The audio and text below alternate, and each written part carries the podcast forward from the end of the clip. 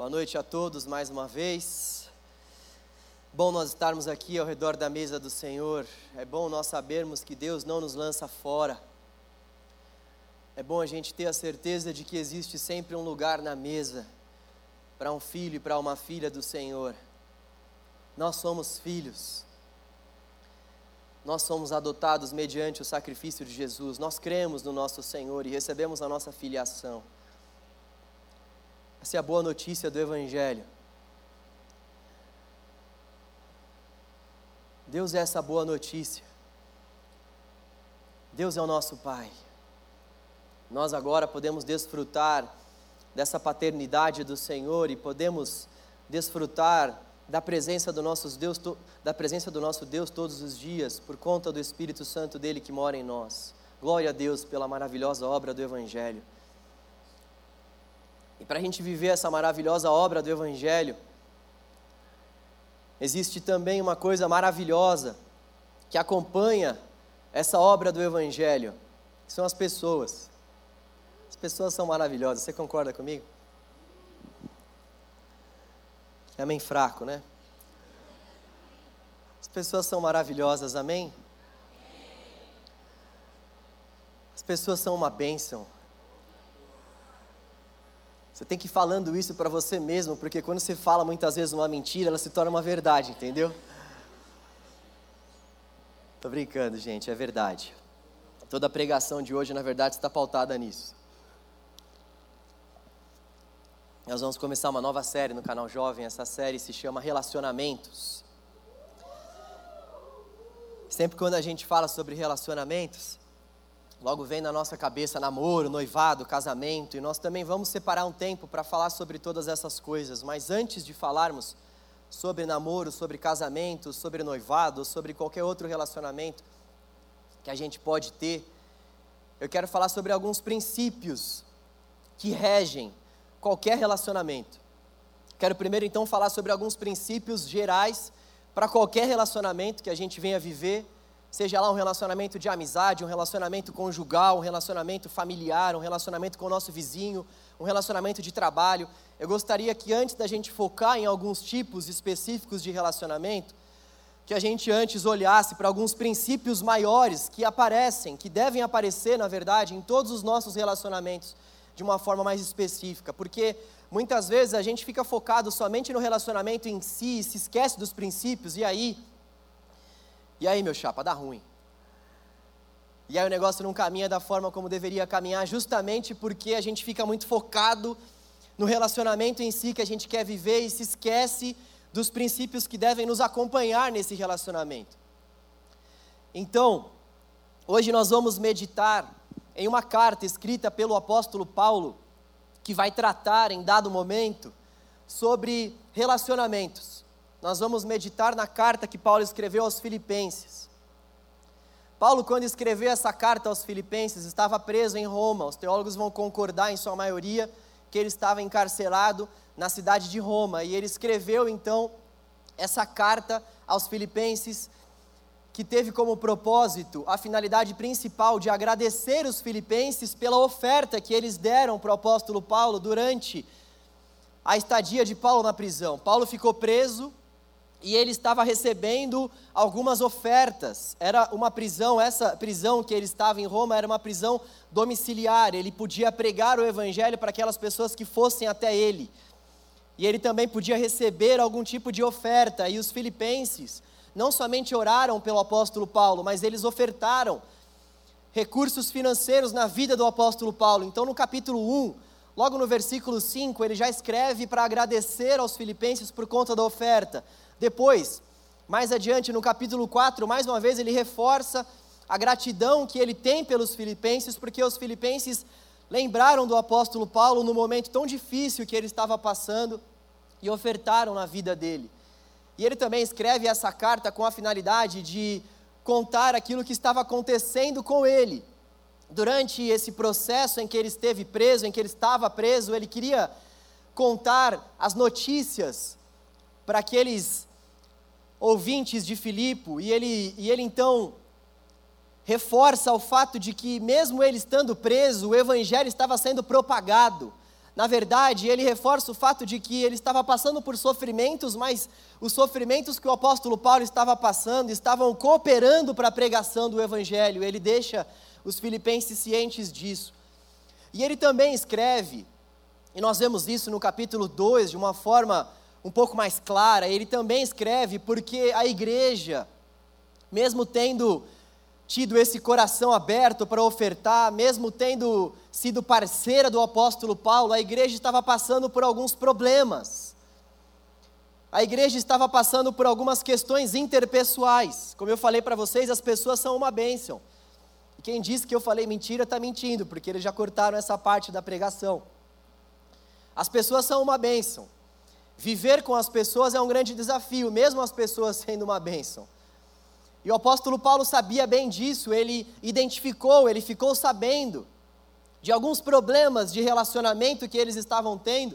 E ele no capítulo 2, então, ele vai ele vai destinar uma parte maior da carta para falar para eles sobre algumas instruções em relação a como eles deveriam viver uns com os outros. É importante a gente destacar que ele está falando aqui para uma igreja, ele está falando, lógico, para pessoas que compõem uma comunidade, mas mesmo assim, é interessante nós ficarmos bem atentos com aquilo que a gente pode extrair desse texto para as demais áreas de relacionamentos que a gente passa. Como eu falei no começo, nós não vamos focar especialmente em uma área específica de relacionamento, mas é interessante nós identificarmos que ao longo da nossa reflexão aqui, a gente vai conseguir aplicar os princípios que nós vamos ver nesse texto para todos os nossos relacionamentos. E é importante também, logo no começo dessa série, a gente deixar claro um fato: o fato de que nós não podemos fugir das pessoas, nós não temos como não nos relacionarmos uns com os outros, em todas as esferas da nossa vida, nós vamos ter que nos relacionar com as pessoas, esse é o propósito de Deus para nós propósito de Deus para nós é o relacionamento, o propósito de Deus para nós é a vida em comunidade. É essa vida regada por pessoas, essa vida que é marcada por relacionamentos. E o apóstolo Paulo então tem muitos aprendizados para nós, e eu queria que você abrisse aí Filipenses capítulo 2, a partir do versículo 1. Filipenses capítulo 2, a partir do versículo 1. Nós vamos ler do 1 ao 11. Olha só o que diz a palavra do Senhor. Eu vou ler na NVT hoje, nova versão transformadora. NVT. Filipenses capítulo 2, versículo 1 até o 11. Alguma motivação por estar em Cristo? Alguma consolação que vem do amor? Alguma comunhão no Espírito? Alguma compaixão e afeição? Então completem minha alegria concordando sinceramente uns com os outros amando-se mutuamente e trabalhando juntos com a mesma forma de pensar em um só propósito. Versículo 3: Não sejam egoístas, nem tentem impressionar ninguém. Sejam humildes e considerem os outros mais importantes que vocês. Não procurem apenas os próprios interesses, mas preocupem-se também com os interesses alheios tenham a mesma atitude demonstrada por Cristo Jesus. Embora sendo Deus, não considerou que ser igual a Deus fosse algo a que devesse se apegar. Em vez disso, esvaziou a si mesmo, assumiu a posição de escravo e nasceu como ser humano. Quando veio em forma humana, humilhou-se e foi obediente até a morte e morte de cruz.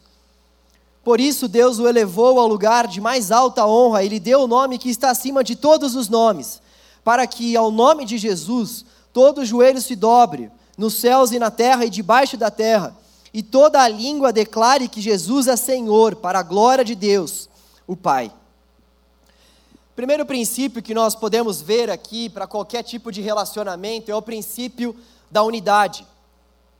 Em outras versões, nós vemos que no versículo 2 o apóstolo Paulo vai escrever: tendo o mesmo modo de pensar, ou seja, concordando sinceramente uns com os outros. Talvez num primeiro momento a gente olhe para esse texto que diz para nós concordarmos uns com os outros, para a gente ter o mesmo modo de pensar, para a gente ter essa mesma sinceridade no pensamento, e isso, num primeiro momento, pode ser algo estranho para os nossos ouvidos. Como assim ter o mesmo modo de pensar? É claro que o texto sagrado do Senhor não está dizendo a nós aqui que nós devemos ter uma mente formatada e todos pensarmos a mesma coisa e ninguém pode divergir de ninguém. Um dos princípios maravilhosos da unidade bíblica é que existe unidade em meio à diversidade. Nós somos diversos, nós temos estruturas familiares diferentes, passamos por situações de vida totalmente diferentes temos formações acadêmicas diferentes, temos feridas diferentes, temos vivências totalmente diferentes uns dos outros, temos gostos bastante diferentes uns dos outros. Mas o princípio da diversidade que existe entre nós não anula a unidade que deve também existir no nosso meio. Porque o que faz com que nós sejamos um é o Espírito que habita em nós, e quando a palavra de Deus vai dizer que nós devemos ter esse mesmo modo de pensar, existem alguns pressupostos que a gente tem que levar em consideração. Dois principais. O primeiro pressuposto é que nós temos a mente de Cristo, é isso que o apóstolo Paulo vai dizer: vocês têm a mente de Cristo. Ele vai falar isso em uma outra ocasião. Nós temos a mente de Cristo. E o, que, e o que significa que nós temos a mente de Cristo? O que significa dizer que nós temos a mente de Cristo? Através da palavra que, que o próprio Cristo nos deixou, nós podemos ter uma noção bastante razoável da vontade de Deus. Através da palavra, nós podemos ter esse mesmo modo de pensar, porque quando nós olhamos para a palavra, a gente sabe aquilo que agrada ao nosso Senhor, então nós podemos ter esse mesmo modo de pensar à luz da mente de Cristo que nos foi dada. E não somente a mente de Cristo nos foi dada, mas nós temos um auxiliador que nos auxilia também a pensar naquilo que é bom, que é puro, que é amável, que é agradável, naquilo que é de boa fama e que glorifica o nome do Senhor. Então nós temos o próprio Cristo que coopera para que nós tenhamos a sua mente através das sagradas escrituras e também através do seu espírito. Por isso que nós podemos ter o mesmo modo de pensar. Isso não quer dizer que nós não possamos pensar coisas diferentes, mas isso quer dizer também, principalmente, que o significado de unidade na Bíblia, ele é acompanhado por alguns princípios que são imutáveis. Existem muitas coisas que nós podemos divergir. Só que existem algumas coisas que não, que nós vamos precisar de fato ter o mesmo modo de pensar, porque se a gente não tiver o mesmo modo de pensar em relação a essas coisas que nós podemos chamar de espinha dorsal da nossa fé, nós vamos comprometer todo o Evangelho. O apóstolo Paulo vai falar sobre algumas dessas raízes, sobre algum desses princípios fundamentais da unidade cristã, quando ele escreve aos Efésios, no capítulo 4, a partir do versículo 4 até o 6, você não precisa abrir. Olha só o que o apóstolo Paulo vai reforçar, são sete pontos que vão apontar para o fato que nós devemos ter unidade justamente por conta desses pontos. Primeiro ponto, que nos faz um, nós acreditamos que há um só Espírito. Segundo lugar, há uma só esperança, nós acreditamos em uma só esperança, a esperança da volta do nosso Senhor. A nossa esperança está pautada, a nossa fé está pautada em Cristo. Há um só Senhor, há uma só fé, há um só batismo. Não importa se por imersão, se por aspersão, o que importa é que nós somos batizados pelo mesmo nome, o nome do nosso Senhor e Salvador Jesus Cristo. Há um só Deus e há um só Pai que está sobre todos e está em todos. Então, esse princípio de unidade, que deve reger a nossa vida e os nossos relacionamentos, esse princípio está pautado nessas verdades. E é interessante agora a gente pensar nos nossos relacionamentos. Quando a gente aplica esse princípio da unidade para os nossos relacionamentos, necessariamente nós estamos dizendo que os nossos relacionamentos eles precisam ser marcados por cada uma dessas características. E aí você, por exemplo, que está pensando em namorar, deve aplicar esses princípios de unidade em relação ao seu relacionamento. A pessoa que você está se relacionando, ela ela tem unidade contigo em relação a esses pontos? Você que, por exemplo, está se relacionando com alguém aqui dentro da igreja, você está levando em consideração que você deve ser um com essa pessoa? tendo em vista esses princípios, você deve ser um com essa pessoa, porque você, juntamente com essa pessoa, acredita que há um só Espírito, que há uma só esperança, que há um só Senhor, que há um só Deus. Então, aquilo que deve fazer com que nós venhamos nos relacionarmos uns com os outros, não são simplesmente as nossas semelhanças em relação aos nossos gostos pessoais. Eu não me relaciono com você, vocês não se relacionam uns com os outros, tendo em vista principalmente os nossos gostos pessoais. Eu não me relaciono somente com quem gosta de jogar bola como eu. Eu não me relaciono só com os craques que jogam bola como eu. Gente, é verdade, quem joga aí sabe o que eu estou falando. Eu estando na igreja, me relaciono até mesmo com as pessoas que não gostam de jogar bola. Quem é que gosta de dorama aqui? Sabia que era minoria, graças a Deus. Gente, é ruim demais. Desculpa, amor. Arranjei uma complicação para minha vida. Eu gosto, tô brincando, é, é fofinho, mas o que faz com que eu tenha relacionamentos dentro da igreja não é o fato de que eu também gosto de dorama e eu vou buscar me relacionar somente com quem gosta de dorama.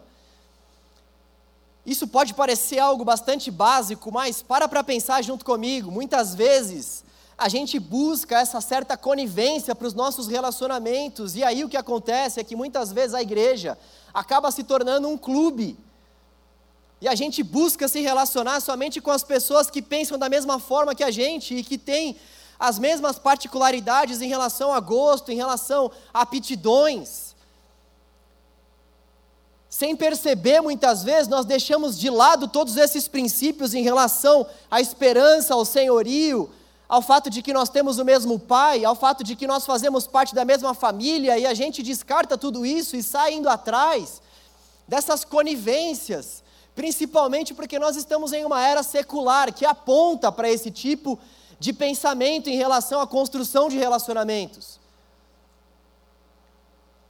A nossa era secular vai pregar para nós, ainda que não de uma forma explícita, que nós devemos procurar nos relacionarmos com pessoas que pensam exatamente da mesma forma que a gente, que têm o mesmo gosto que a gente. E, por exemplo, se você não for do espectro da esquerda, você não serve para ser meu amigo, porque você é de direita e não tem como a gente ser amigo. E aí as pessoas vão construindo uma série de bandeiras elas vão levantando uma série de causas e a nossa sociedade vai sendo construída por conta desses estereótipos, por conta dessas bandeiras. E a gente acaba entrando nessa muitas vezes e se esquece que a bandeira principal que deve reger a nossa vida e os nossos relacionamentos, a bandeira principal que nós precisamos buscar para qualquer tipo de relacionamento em nossa vida é a bandeira do Evangelho, é a bandeira de Cristo. Então existe diversidade no meio da unidade, porque a unidade é marcada por esses pontos principais. Existe algo que vai muito além das nossas diferenças. Existe algo que vai muito além dos nossos gostos pessoais, e esse algo é Cristo. E quando nós vivemos em uma comunidade, nós precisamos desesperadamente e continuadamente pregar isso a nós se a gente quiser permanecer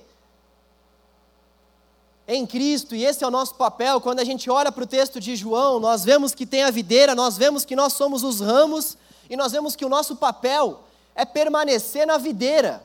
Se nós quisermos permanecer na videira, e a videira é Cristo, nós vamos precisar entender esse princípio de unidade. Porque se a gente não entender esses princípios de unidade, facilmente o nosso coração vai se desviar, facilmente nós vamos olhar para as falhas das pessoas e não para todos esses pontos que nos tornam um uns com os outros. É muito fácil para a gente tirar o nosso olhar de Cristo. É muito fácil para a gente deixar de enxergar além das nossas dificuldades. É muito fácil da gente deixar de enxergar além das nossas diferenças. Afinal de contas, a gente já passa por dificuldades em muitas áreas da nossa vida. Como assim? Eu venho para a igreja e mais uma vez eu vou ter que encontrar dificuldade para me relacionar. Pois é, isso que o Senhor tem preparado para nós. Foi isso que o próprio Cristo viveu quando esteve no meio dos seus discípulos. Jesus teve que lidar com, com muitas pessoas falhas, Jesus teve que lidar com o pecado de muita gente, ele teve que lidar com muitas pessoas que eram diferentes dele, muitas pessoas que pensavam diferente dele.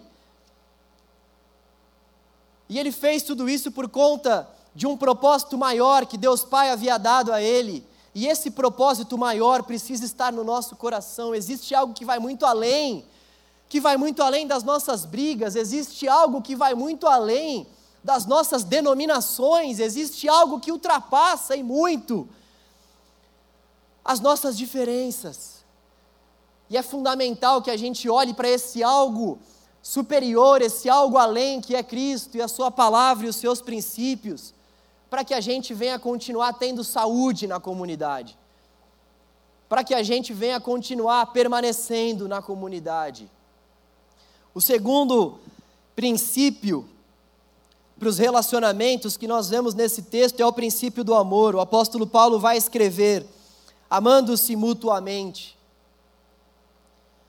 Amando-se mutuamente. Sempre quando eu prego em casamentos, eu falo sobre o amor. Se você me chamou para pregar no seu casamento, eu tenho alguns casamentos para fazer ao longo do ano. Olha só, eu não queria te frustrar, mas eu vou falar isso que eu vou falar agora. Não é que eu não preparo o sermão em casamento, eu uso o mesmo sermão, não é isso. É que realmente nós temos em nossa mente um conceito de amor bastante bastante deturpado e falso, bastante hollywoodiano. Eu precisei falar essa palavra com calma. Bastante hollywoodiano. A gente acaba sendo influenciado bastante por aquilo que a gente vê, por aquilo que a gente ouve, por aquilo que a gente assiste. E hoje em dia, por exemplo, o número de divórcios dentro da igreja já é praticamente o mesmo do que fora da igreja justamente porque muitas pessoas não entenderam o princípio verdadeiro do amor bíblico. E a gente deixa facilmente de amar uns aos outros porque nós não entendemos. Nós não entendemos o princípio básico de amor à luz das Escrituras. O amor é muito mais do que um sentimento. O amor é muito mais do que uma sensação. E é por isso que muita gente acaba abrindo mão do amor, porque interpreta o amor como se fosse um mero sentimento. Então, se hoje eu estou sentindo amor por você, legal, vamos continuar juntos, vamos fazer planos.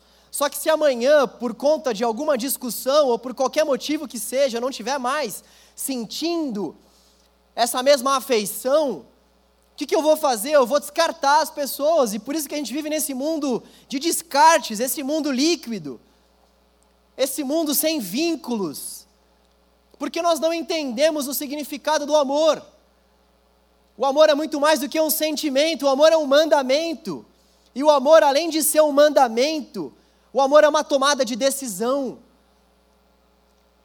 O mandamento você obedece, você sentindo algo positivo ou não, é um mandamento. O amor é uma tomada de decisão, e uma tomada de decisão que deve durar para sempre. Uma vez que o Evangelho pode ser resumido em dois principais mandamentos, e esses dois principais mandamentos têm a ver justamente com amor.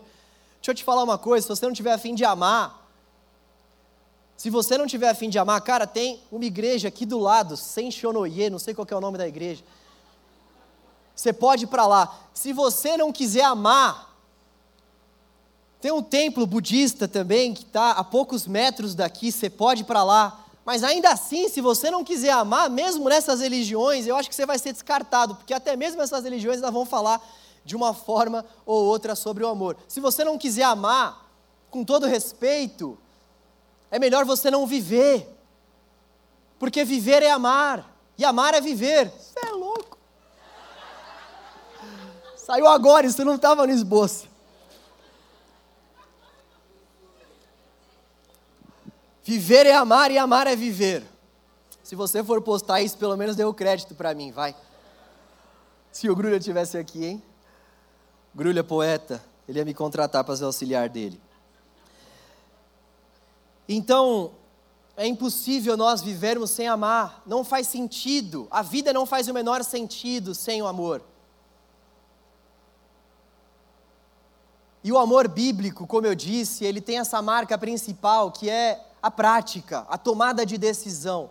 É interessante quando a gente olha para Romanos 5,8. Texto diz assim: Mas Deus prova seu grande amor ao que? Ao enviar Cristo para morrer por nós, sendo nós ainda pecadores. O amor necessariamente precisa ser acompanhado de provas. Porque não adianta eu falar que eu amo se as minhas atitudes não apontam para esse amor. Não adianta eu falar que eu amo se na prática eu faço algo diferente. Porque o amor ele não é comprovado somente por palavras, ele é comprovado por palavras, mas acima de tudo por ações.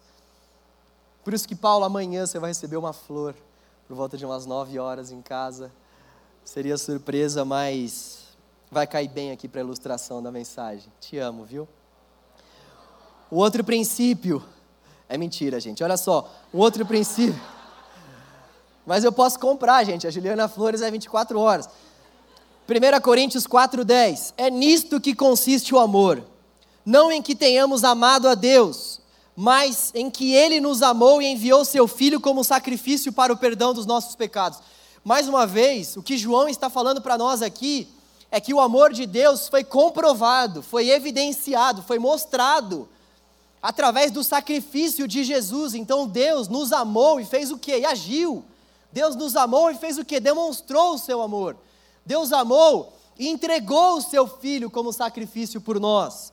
1 Coríntios 13, capítulo é, capítulo 13, versículo 4 até o 7. O amor é paciente, o amor é bondoso, não inveja, não se vangloria, não se orgulha, não maltrata, não procura seus interesses, não se ira facilmente, não guarda rancor. O amor não se alegra com a injustiça, mas se alegra com a verdade. Olha só como o amor é prático. Tudo sofre, tudo crê, tudo espera, tudo suporta. Tudo sofre, tudo crê, tudo espera, tudo suporta. Tudo sofre, tudo crê, tudo espera, tudo suporta. O amor, ele deve ser acompanhado de cada uma dessas ações. Por isso, mais uma vez, já que nós estamos falando sobre as esferas mais diversas que nós podemos ter em meio aos relacionamentos, o que nós precisamos levar em consideração é o seguinte: será que nos nossos relacionamentos nós estamos verdadeiramente amando?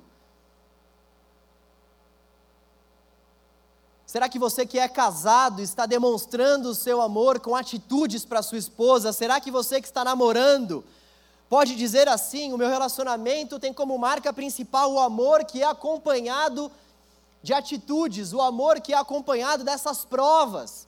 E não provas vazias,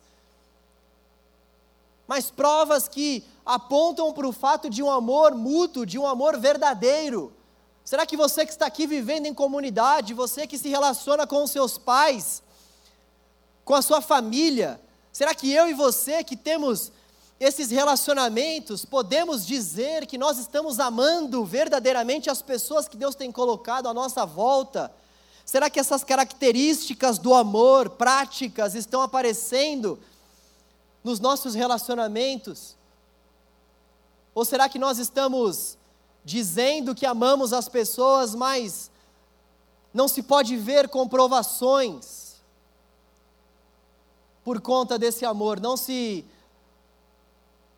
não se pode ver nenhum tipo de comprovação prática em relação a esse amor que nós dizemos sentir pelas pessoas? Será que quando a gente está passando por alguma dificuldade com alguém, com algum relacionamento, a gente tem esse, esse desejo, essa tomada de decisão, que não necessariamente vai ser acompanhada por uma sensação boa, mas será que a gente de fato entende que amar é um mandamento e decidimos amar as pessoas que estão à nossa volta? Ou será que a gente desiste dos nossos relacionamentos por falta de amor. Para para pensar nas muitas igrejas que você já fez parte, para para pensar nos muitos relacionamentos que você já teve, nas brigas que você já teve com diversas pessoas à sua volta, nos trabalhos que você já teve.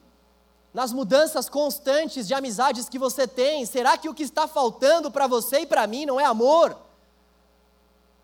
Será que o que está faltando para nós não é evidenciarmos de uma forma prática o amor? A terceira virtude, o terceiro princípio de relacionamento que aparece aqui nesse texto é a humildade. É a humildade. A partir do versículo 3, nós vemos o seguinte: Não sejam egoístas, nem tentem impressionar ninguém, sejam humildes e considerem os outros mais importantes que vocês. Não procurem apenas os próprios interesses, mas preocupem-se com os interesses dos outros. Uma palavra de Deus é maravilhosa. Esse tempo onde esse texto foi escrito, esse conceito de humildade, essa palavra de humildade, não era uma palavra do linguajar das pessoas. Palavra, humildade, o conceito de humildade foi extraído do próprio Cristo, foi extraído das Escrituras Sagradas. No tempo do apóstolo Paulo, nos tempos de Jesus, ser humilde era, na verdade, uma demonstração de fraqueza. Ser humilde era o mesmo que não demonstrar firmeza. E vem então Jesus e traz um novo significado, ou melhor, ele estabelece o significado verdadeiro, a ponto de dizer que o reino dos céus é dos humildes, o reino dos céus é desses que não buscam os seus próprios interesses. O apóstolo Paulo vai explicando para nós qual o significado da humildade. Uma pessoa humilde é uma pessoa que, em primeiro lugar, ela considera o outro mais importante do que ela mesma. Uma pessoa humilde é uma pessoa que considera as queixas do outro como queixas de extrema importância, porque ela considera que a pessoa que está ao lado dela é mais importante do que ela mesma. Olha só que conceito capaz de revolucionar o nosso mundo, e muitas vezes a gente fica buscando conceitos revolucionários fora das, das Sagradas Escrituras, e muitas vezes a gente ouve nas universidades e ouve por aí também que a Bíblia é um texto antigo. Existe algo mais atual do que isso? Existe algo que pode transformar mais a humanidade do que esse princípio de unidade, de amor e de humildade que nós estamos refletindo aqui? Por conta da falta desse princípio, uma guerra está acontecendo a quilômetros de distância daqui. Por conta da falta desses princípios, é que pessoas morrem de fome todos os dias. Por conta da falta desses princípios, é que filhos matam seus pais, pais matam seus filhos e nós não conseguimos desfrutar de paz plena no mundo em que vivemos.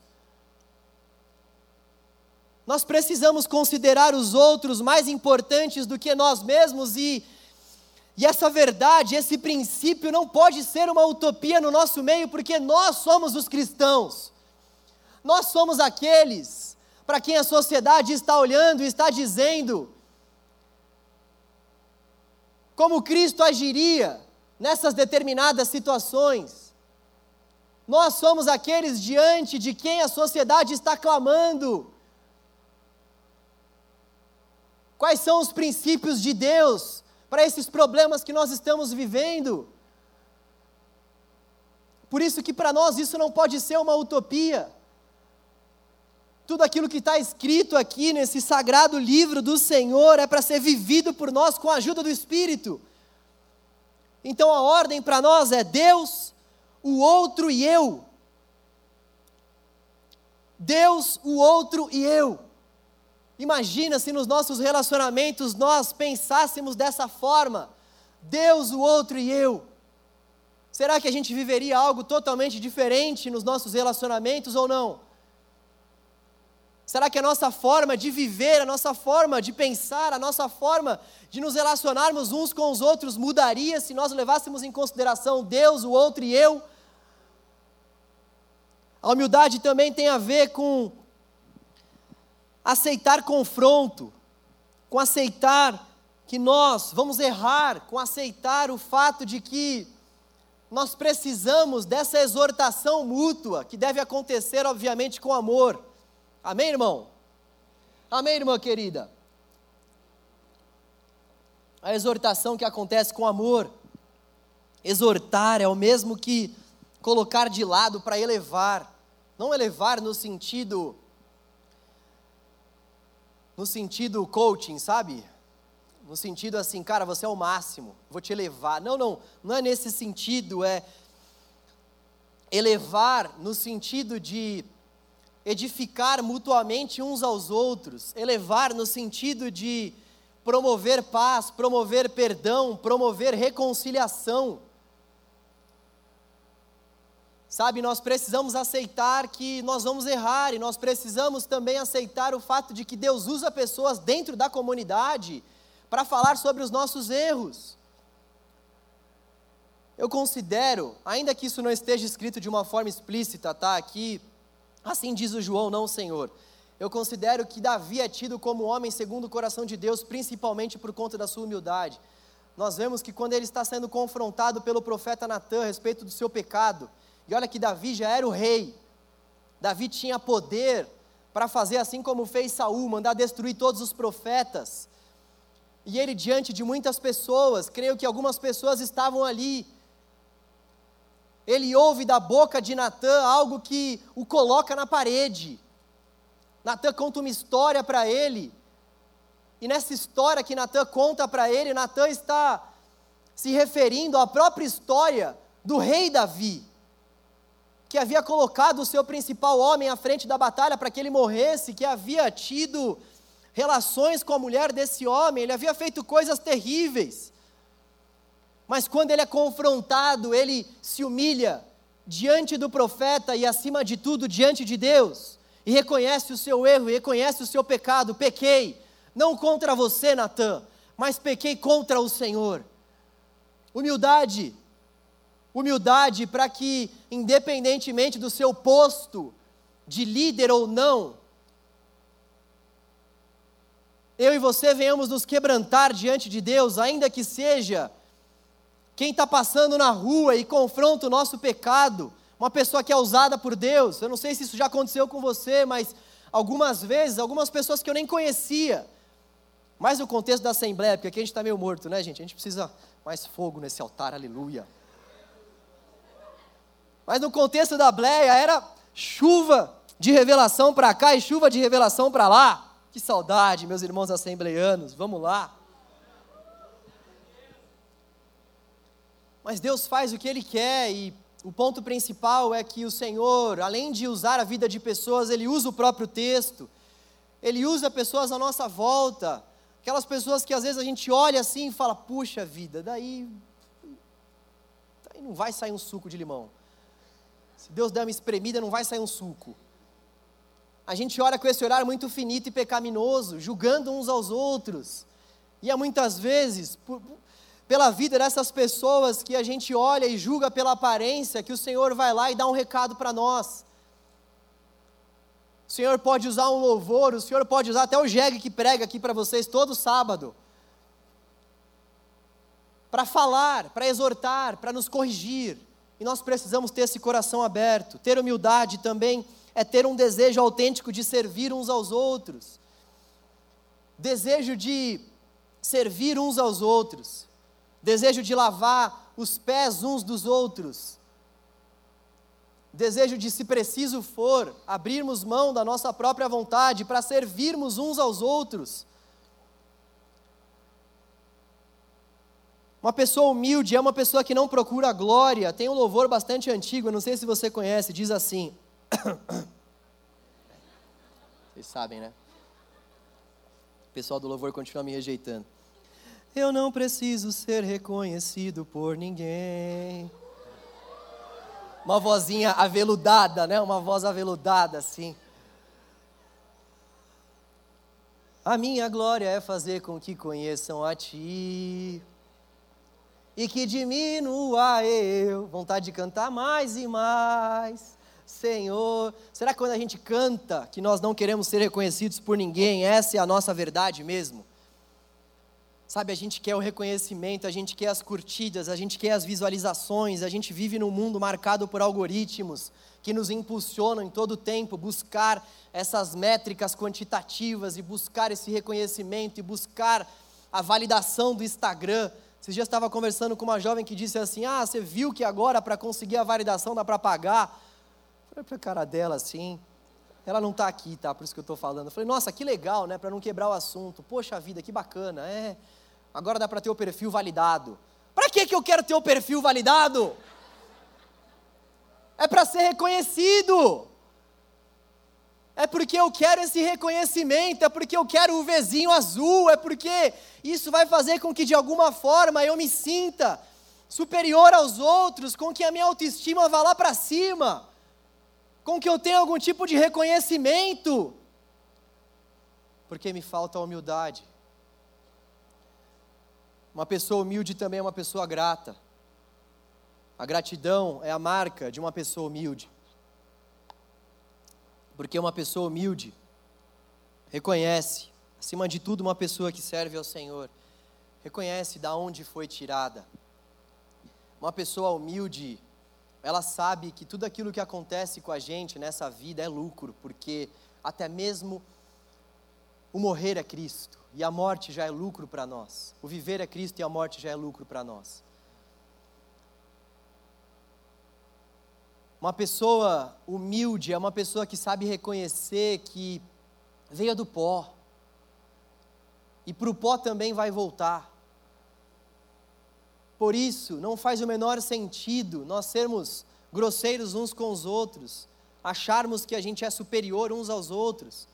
Mais uma vez, se você estiver em uma esfera de relacionamento com uma pessoa que não é humilde, tome cuidado com esse relacionamento. Se você estiver diante de uma esfera, de um relacionamento onde essa pessoa que você está se relacionando, não consegue ter essas características de humildade no seu modo de viver, repense nesse relacionamento. Se nós estamos falando de um relacionamento de amizade, converse com essa pessoa em amor. Exorte essa pessoa na autoridade do Espírito, ore antes.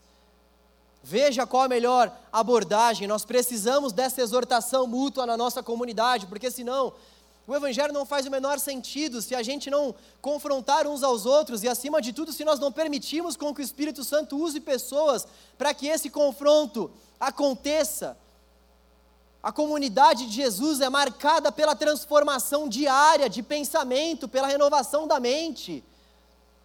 É marcada por essa transformação contínua e a renovação, a transformação virá através da exortação, da edificação, através do falarmos uns com os outros e com a ajuda do Espírito, apontarmos em amor os pecados uns dos outros e irmos caminhando em santidade com a ajuda uns dos outros, em humildade, em unidade, em amor.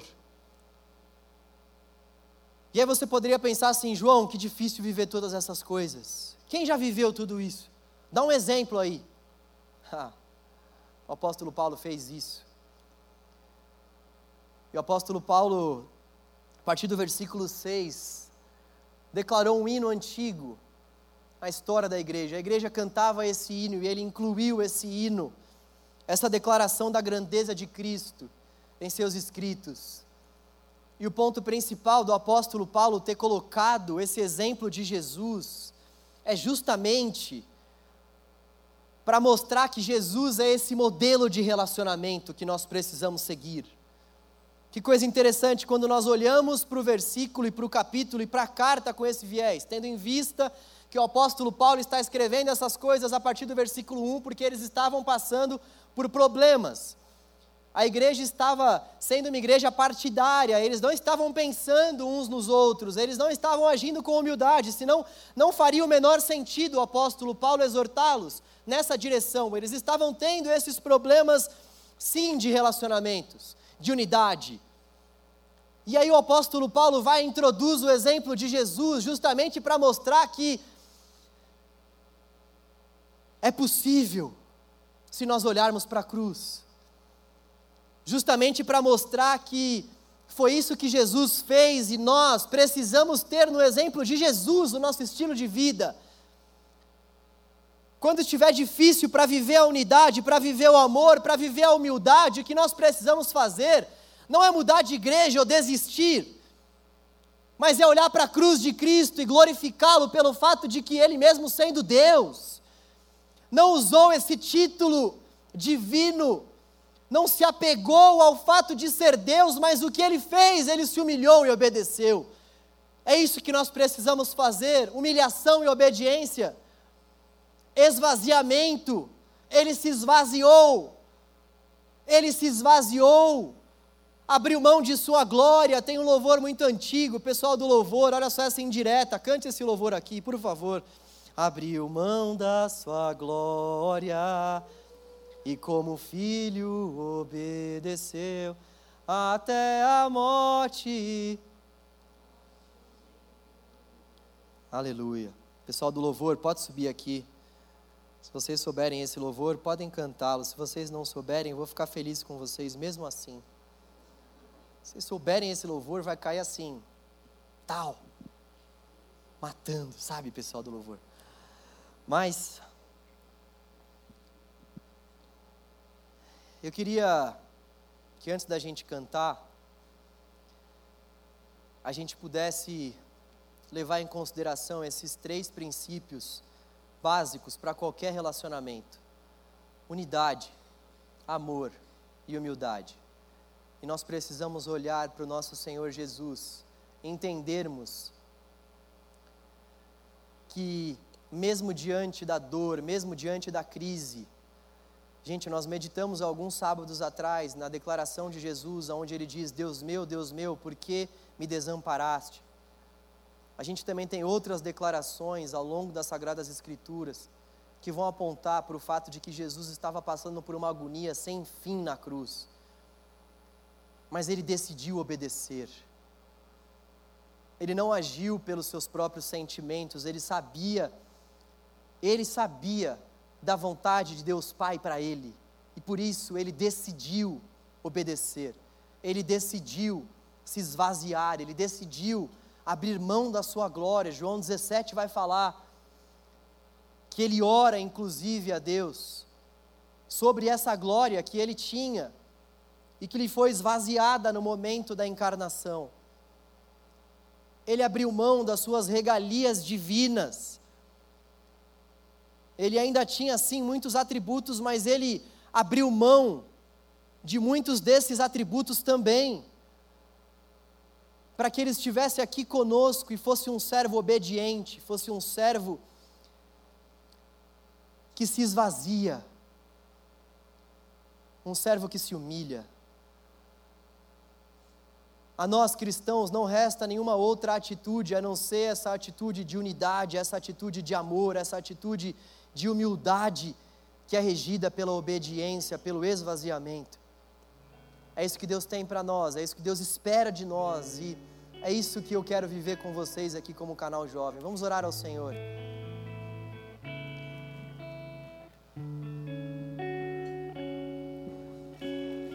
Senhor, te damos graças, Deus, pela Sua palavra que mais uma vez nos foi pregada. Obrigado pela Sua palavra, Senhor, que não nos deixa sem direção. Obrigado pela direção que a Sua palavra trouxe para nós mais uma vez. O Senhor é grande, Deus. O Senhor é poderoso. Louvado seja o Teu nome no meio da nossa comunidade. Oh Deus, nós precisamos da Tua ajuda para viver tudo aquilo que a Sua palavra nos diz. Nós precisamos que o Senhor nos ajude a sermos um que o Senhor, Pai, nos ajude a amarmos uns aos outros. Que o Senhor enche o nosso coração de humildade. Que o Senhor nos ajude a sermos servos e servas obedientes. Oh Deus, que nós venhamos encontrar alegria no esvaziamento. Que nós venhamos entender que se quisermos o enchimento da parte do Senhor, precisamos clamar pelo esvaziamento. Nós queremos te obedecer, Senhor. Ajuda-nos, Deus. Em nome de Jesus, Deus. Obrigado por tudo que o Senhor fez, Deus. Obrigado pelo teu exemplo, Jesus. Nós te damos graças. Abriu mão da sua glória e semelhante a um homem se esvaziou, servo tornou.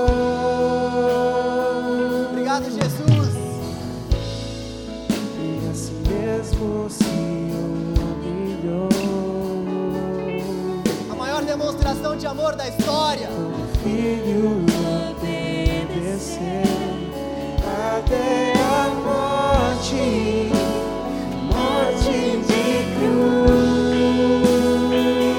Mas o poderoso Mas o Deus. grande Deus, Mas o grandioso Senhor. o nosso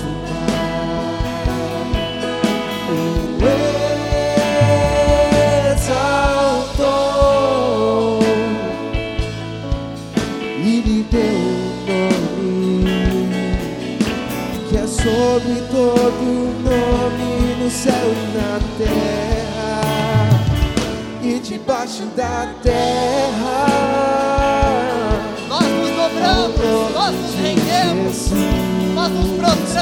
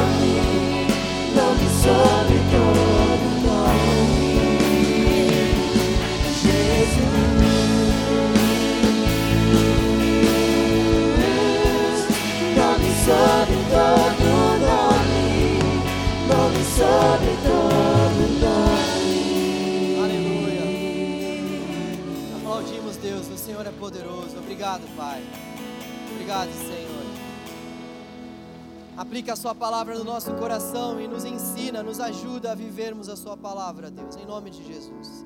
Amém, graças a Deus. Hoje nós temos canal Play, então a gente vai sair daqui e vamos lá para o Templo 2. Se você não conhece o Templo 2, são quatro lances de escada, a partir da sua direita saindo daqui. Vamos ter um tempo de comunhão, um tempo de comes, de bebes, um tempo de jogos, ah, um tempo, uma jogatina ali na humildade, tá? Sem tirar dinheiro de ninguém.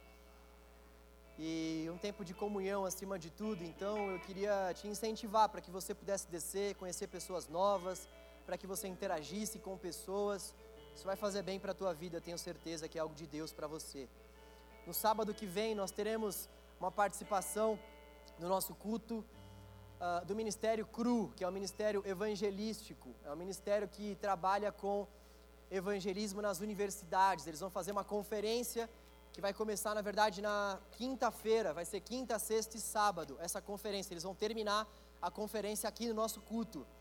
Tá? Então, se você quiser participar da conferência, você pode buscar a página da CRU no Instagram.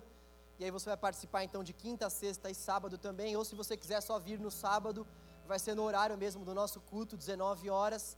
Eles que vão estar na direção aí do culto e queria também que você, por favor, separasse essa data aí na sua agenda, porque nós precisamos falar sobre evangelização.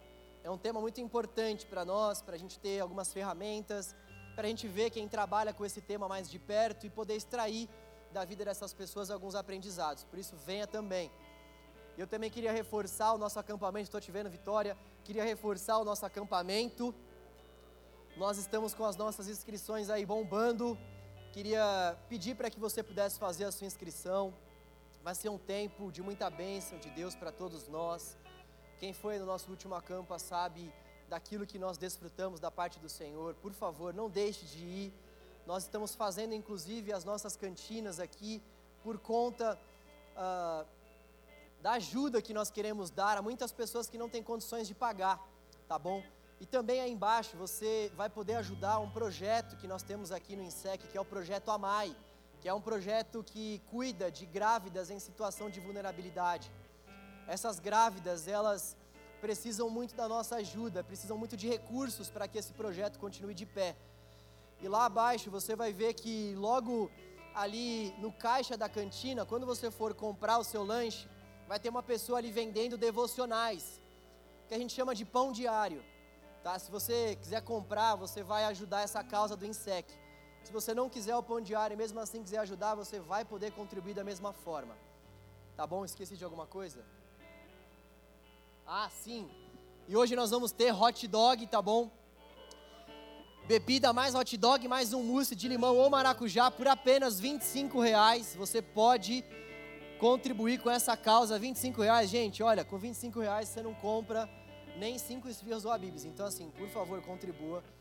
E deixa eu contar uma história para vocês que estavam pensando em ir no Habibs. Uma vez, uma vez, um cara que trabalhava no Habibs me contou a história da esfirra de carne do Habibs. Ele contou como a esfirra era, era feita.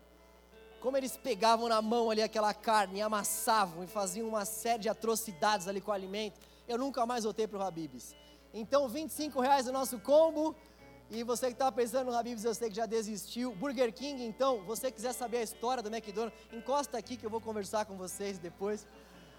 Hoje eu quero exclusividade no nosso dogão. Que Deus abençoe a sua vida. Valeu, valeu.